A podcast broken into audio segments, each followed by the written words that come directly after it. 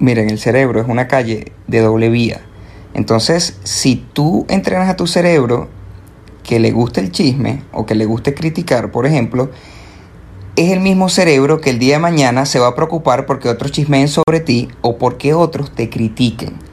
Entonces, por eso la persona que es más crítica hacia afuera es la que más sufre hacia adentro porque no hace nada porque se inmoviliza. Y la persona que más chismea es la que se cuida de que no vayan a chismear.